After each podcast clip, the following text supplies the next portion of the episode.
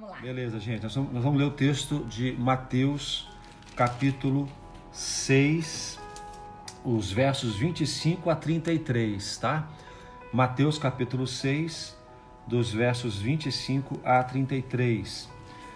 É, os cuidados e inquietações.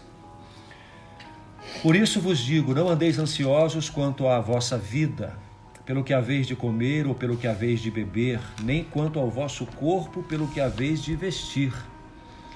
Não é a vida mais do que o mantimento e o corpo mais do que o vestuário? Olhai para as aves do céu, que nem semeiam nem cegam, nem ajuntam em celeiros, e vosso Pai Celestial as alimenta. Não tendes vós muito mais valor do que elas? E qual de vós poderá, com todos os seus cuidados, acrescentar um côvado à sua estatura? E quanto ao vestuário, por que andais ansiosos? Olhai para os lírios do campo, como eles crescem, não trabalham nem fiam. Eu vos digo que nem mesmo Salomão, em toda a sua glória, se vestiu como qualquer deles. Pois se Deus assim veste a erva do campo que hoje existe e amanhã é lançada no forno, não vos vestirá muito mais a vós, homens de pequena fé. Não andeis, pois, inquietos, dizendo: que comeremos, ou que beberemos, ou com que nos vestiremos?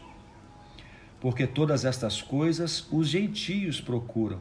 De certo, vosso Pai Celestial bem sabe que necessitais de todas estas coisas. Mas buscai primeiro o reino de Deus e a sua justiça, e todas estas coisas vos serão acrescentadas. Bem, meus queridos, eu quero colocar você dentro desse contexto aqui. Eu sei que você conhece também esse texto, esse versículo: buscai primeiro o reino de Deus e a sua justiça, e todas estas coisas vos serão acrescentadas. É um dos versos mais conhecidos da Bíblia. Mas eu quero situar você aqui no contexto. Jesus está no Sermão do Monte. O Sermão do Monte é interessante porque é, a gente tem uma visão do Sermão do Monte. A visão que a gente tem normalmente é de Jesus no alto do monte, falando e uma multidão o ouvindo. Olha, eu algum tempo atrás, aliás, há muitos anos atrás, tinha um filme. Se você, você encontra por aí esse filme aí, que chama A Vida de Brian. É uma comédia da, daquele grupo Monty Python. E ali é, um, é, é uma sátira, na verdade, é da história de um homem que nasceu no mesmo dia que Jesus. E aquela história é, é, é, é uma piada, na verdade, o tempo todo, piadas e brincadeiras e tudo com aquele homem. Mas tem um momento interessante, que é o momento em que ele está ouvindo o sermão do monte. Então Jesus está lá no alto da montanha, exatamente aquela figura que a gente tem de Jesus no alto da montanha, falando e as pessoas na multidão ouvindo. Aquele homem está lá embaixo, observando Jesus lá no alto, bem pequenininho, e eles começam a conversar. O que, que ele falou lá? O que, que ele disse? Ah, ele falou que bem-aventurados narigudos. Aí eles, ah, o que narigudo? O que não sei o que é. Né? Então eles começam a dizer o que eles estavam entendendo o que Jesus estava falando mas eles estavam longe de Jesus, distantes de Jesus, eles não poderiam compreender exatamente qual era o ensino que Jesus estava trazendo naquele momento. Bom, esta é uma é, visão muito clara de quem ouve Jesus de longe, de longe. Mas aqui no Sermão do Monte, se você observar o capítulo 5, a gente vai descobrir que o Sermão do Monte foi dado para os discípulos, foi dado para aqueles que estavam perto dele. Você observa no início do capítulo 5, primeiro versículo, Jesus, vendo a multidão, subiu a um monte e assentando-se, e assentando-se, aproximaram-se dele os seus discípulos. Então, quero colocar você dentro dessa palavra. Jesus está ensinando do alto de um monte, mas ele está assentado, ele está no nível do chão, e ao redor dele os seus discípulos. O que nós podemos aprender com isso? Que o Sermão do Monte que esse ensinamento, inclusive este que vamos falar hoje, foi direcionado para aqueles que estavam perto de Jesus e estavam realmente interessados em ouvir o seu ensino, a sua palavra. Então hoje eu quero começar com uma pergunta para você. Você é discípulo de Jesus? Você segue a Jesus? Está realmente interessado em ouvir o que Jesus tem a dizer? Você quer atender ao conselho, à orientação de Jesus? Você quer se assentar perto para não perder nada e para, e para estar atento aos detalhes do que Jesus quer lhe ensinar? Isso é muito importante, porque longe de Jesus você pode ouvir ruídos e você pode pensar que é Jesus que está dizendo, e na verdade você está sendo doutrinado por um grande engano. Aproxime-te de Jesus, sente-se perto de Jesus e ouça o que ele tem a falar para você nesta manhã. Deixa eu dar uma pausa aqui. Compartilha, gente, agora. Dá uma paradinha aí e compartilhe nesse momento, por favor, compartilhe nesse instante é, com seus amigos o que nós temos a dizer a partir de agora. Por favor, nesse momento, compartilhe para que possamos alcançar mais pessoas com esse ensino da palavra do Senhor. Esse texto que o Fabrício leu, ele está falando sobre as ansiedades em relação à vida, em relação ao futuro. É, e aqui Jesus ele está dando um direcionamento para os seus discípulos. E ele está dizendo, é, ele começa o versículo 25 dizendo assim: Não andem ansiosos quanto à vossa vida. Não fiquem ansiosos com o dia de amanhã. E ele começa a descrever as coisas que a gente não tem que ficar ansioso. Ele começa a dizer: Não fique ansioso com o que você vai ter que comer com o que você vai beber, com o que você vai vestir. Jesus começa a dar uma lista de coisas que nós não precisamos temer em relação ao futuro. E aí, gente, ele começa a dizer é, as formas que ele vai cuidar da gente e ele tá, ele tá fazendo uma comparação. Ele fala assim. Olhe para as aves dos céus, olhe para os lírios do campo, eles têm tudo que eles precisam, porque quem cuida deles somos nós, eu, o Pai, nós cuidamos deles. Se a gente cuida deles, nós vamos cuidar de vocês. Então Jesus está dando assim uma série de orientação para tirar do nosso coração toda e qualquer ansiedade.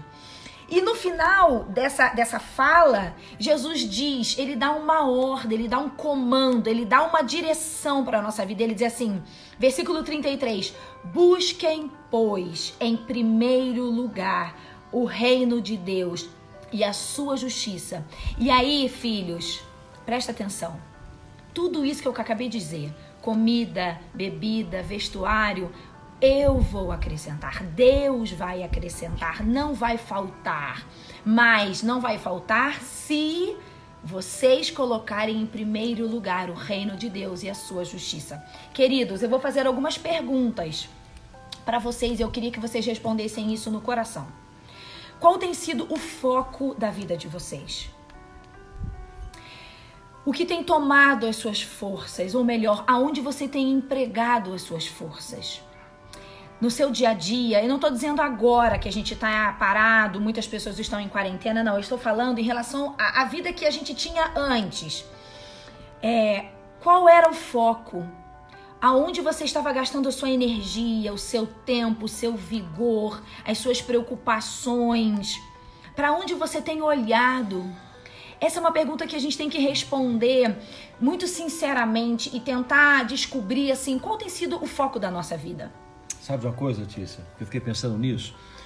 É, nós, nós, de certa forma, eu não sei como é que está a sua vida nesse momento, né? Nem todo mundo está de quarentena, a gente entende que alguns estão trabalhando, outros é, não estão observando a quarentena por razões particulares, mas é, eu observo que nós, aqueles que estão vivendo a quarentena, ele foi tirado dele tudo, assim, lá fora, uhum. todos os, os, os, os, lazeres, os prazeres, né, as ocupações que tinham lá fora, tudo isso foi tirado de repente.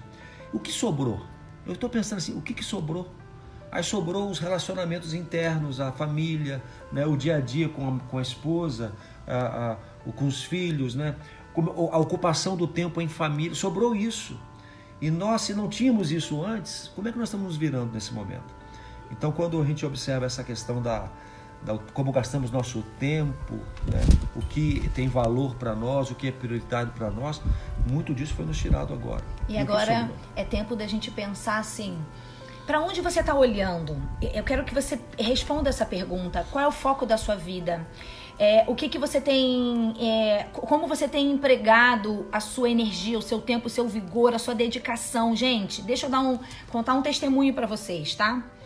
2018 foi um ano em que eu, particularmente, é, busquei muito a minha vida profissional. Investi muito nela, é, trabalhei muito na clínica, eu lancei cursos online, cursos presenciais e, e trabalhei muito. É como se eu tivesse naquele ano direcionado todo o meu vigor, todo o meu tempo para isso, para minha vida profissional. E eu confesso que eu achava que estava tudo certo, porque como a minha profissão significa ajudar pessoas, então eu achava que estava tudo bem e que eu estava certa naquilo. Só que o que eu não percebi foi que por eu ter dedicado tanto do meu tempo, da minha energia, do meu vigor, do meu estudo a isso, eu acabei deixando de lado ou em segundo plano o meu ministério. O meu tempo dedicado às coisas de Deus, é, até mesmo a minha busca pelo Senhor diária ficou comprometida. Mas eu não percebi isso. O ano passou e eu passei todo um ano assim, focado na, na minha carreira, na minha profissão, no meu trabalho. E aquilo me deixava cansada para as outras coisas, me deixava com menos tempo para me dedicar às ovelhas, dedicar ao ministério, dedicar à busca pelo Senhor. Quando acabou o ano, gente, eu me dei conta, é, eu estava no meu momento com Deus. E o Espírito Santo começou a falar ao meu coração de que eu tinha colocado a minha vida numa direção errada.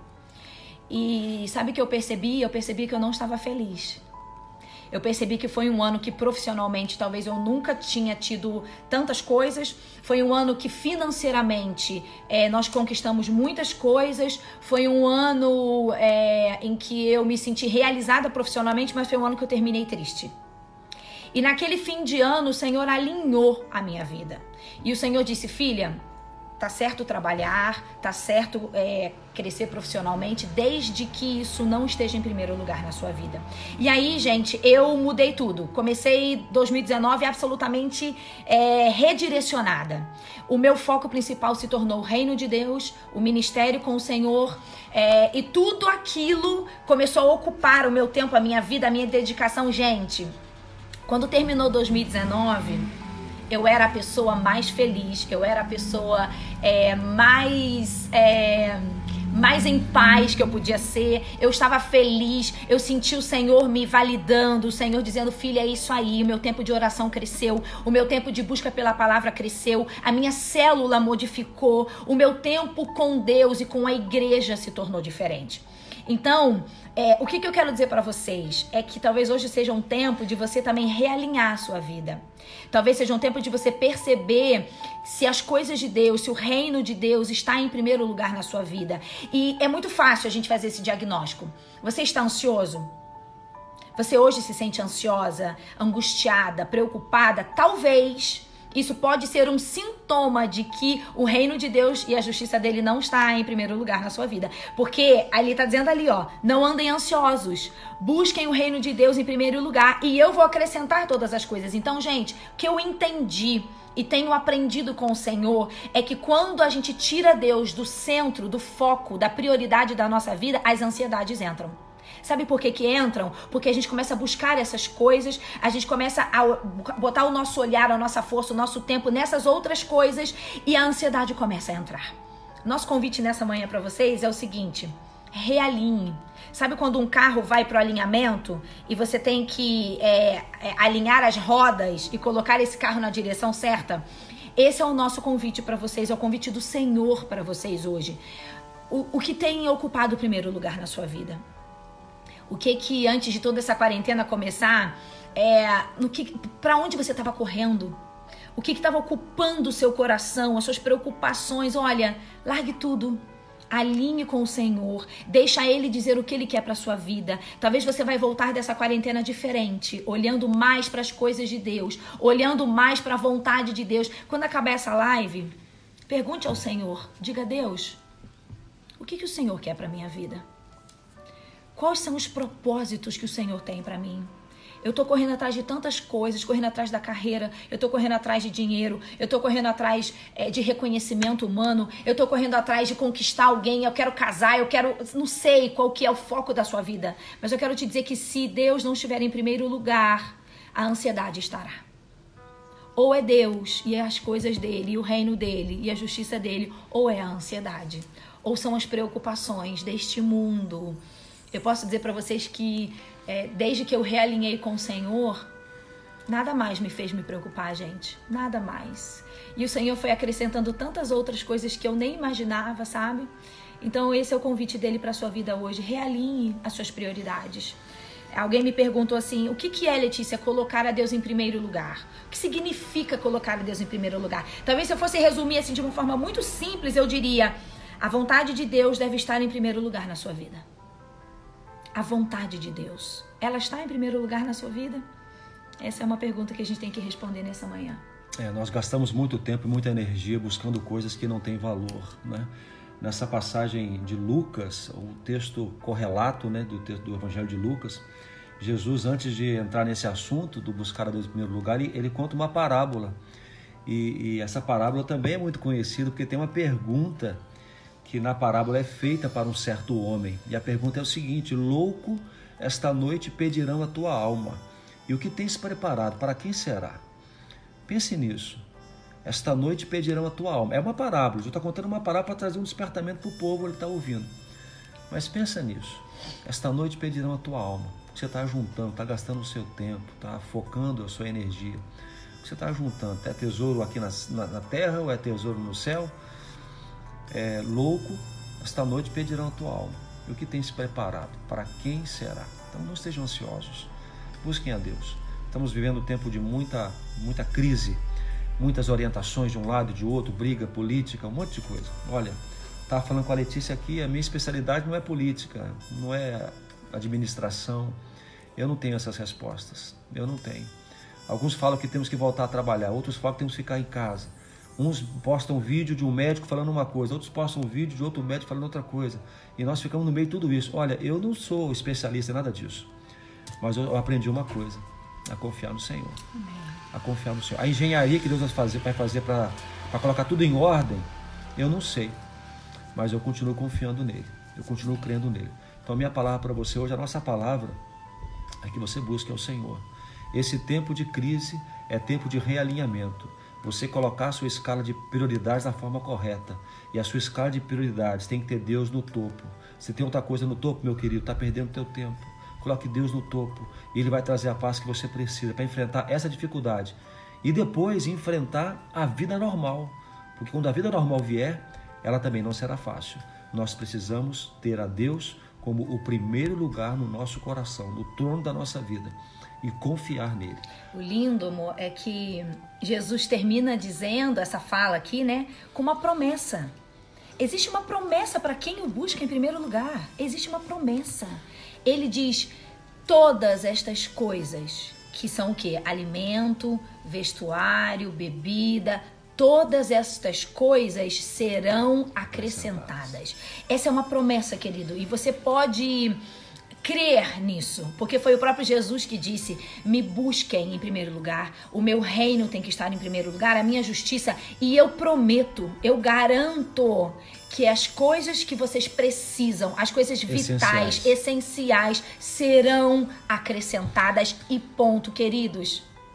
A despeito do cenário que nos, nos está sendo colocado, é promessa de Jesus estas coisas eu mesmo vou acrescentar. Não vai faltar.